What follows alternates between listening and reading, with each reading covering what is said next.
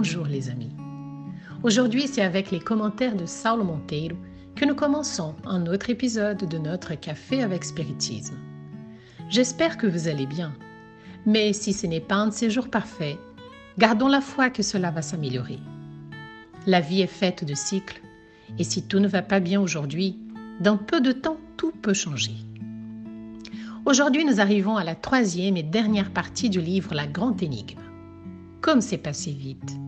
Là, Léon Denis parle de ce qu'il appelle la loi circulaire de la vie et du destin, c'est-à-dire la loi de la réincarnation. Voyons. Tout être a déjà été.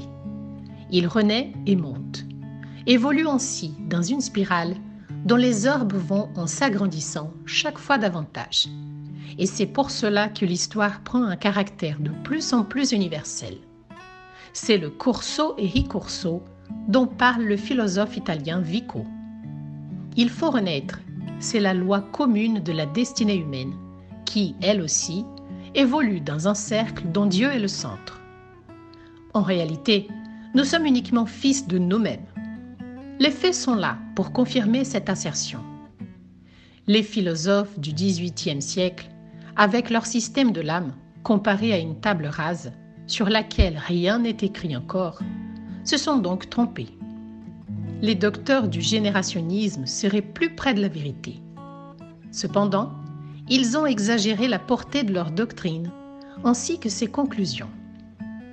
Chaque incarnation périspritale apporte sans doute des modalités nouvelles dans l'âme de l'enfant qui réédite sa vie. Mais elle trouve déjà son terrain cultivé pour cela. Platon avait raison quand il disait Apprendre, c'est se souvenir. Léon Denis est philosophe et poète en un seul texte.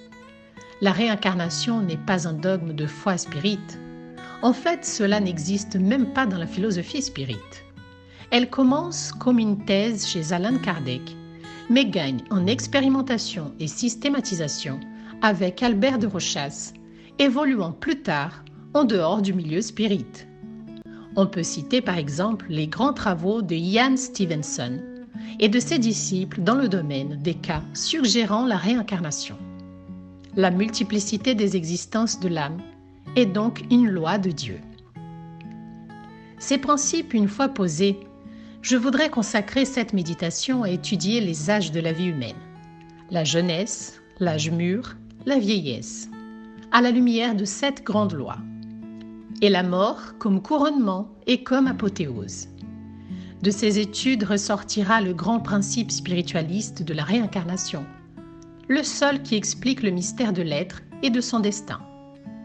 La jeunesse est semblable aux forêts, dit encore Maurice de Guérin dans son immortel Centaure. Aux forêts verdoyantes, tourmentées par les vents, elle agite de tous côtés les riches présents de la vie toujours quelques profonds murmures bruit dans son feuillage.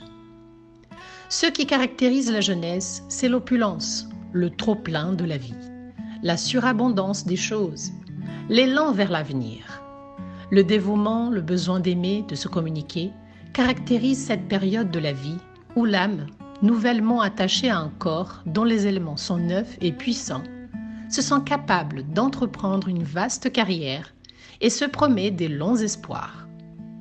Dans la jeunesse, on se sent grandir dans le milieu de la vie.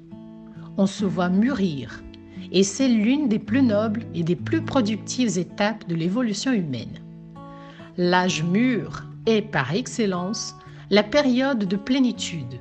C'est le fleuve qui coule à plein bord et verse dans la prairie la richesse et la fécondité. L'âge mûr est en réalité l'âge d'or de la vie, car c'est l'époque de la moisson. Messidor, où la maturation s'opère dans le cœur, dans l'esprit, dans l'être tout entier.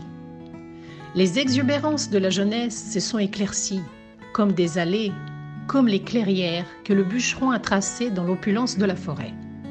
Les illusions, les rêves brillants se sont évanouis.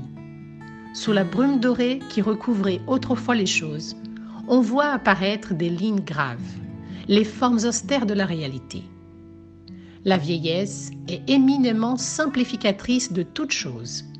Elle supprime tous les besoins factices les mille nécessités artificielles que la jeunesse et l'âge mûr nous avaient créées et qui avaient fait de notre existence compliquée un véritable esclavage, une servitude, une tyrannie. Nous l'avons dit plus haut, c'est un commencement de spiritualisation. Ces étapes de la vie, mon frère, ma sœur, sont les étapes de la culture, dans lesquelles nous concentrons nos forces et nos luttes, cherchant à grandir de l'intérieur, mais aussi à effectuer les transformations nécessaires de l'extérieur. Une fois cette mission accomplie, sans pression, en faisant de notre mieux, sans blâme, mais en recommençant après chaque chute, nous marchons dans les spirales de l'évolution. Écoutez comment nous arrivons ainsi à voir la mort. Ce n'est donc point par un hymne funèbre qu'il faut accueillir la mort, mais par un chant de vie, car ce n'est point l'astre du soir qui se lève cruel, mais bien l'étoile radieuse du véritable matin.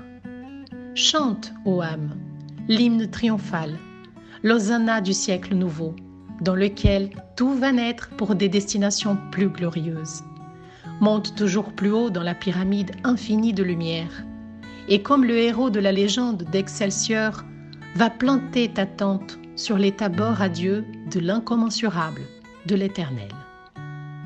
Je vous salue fraternellement et je vous dis à bientôt pour un prochain café avec spiritisme.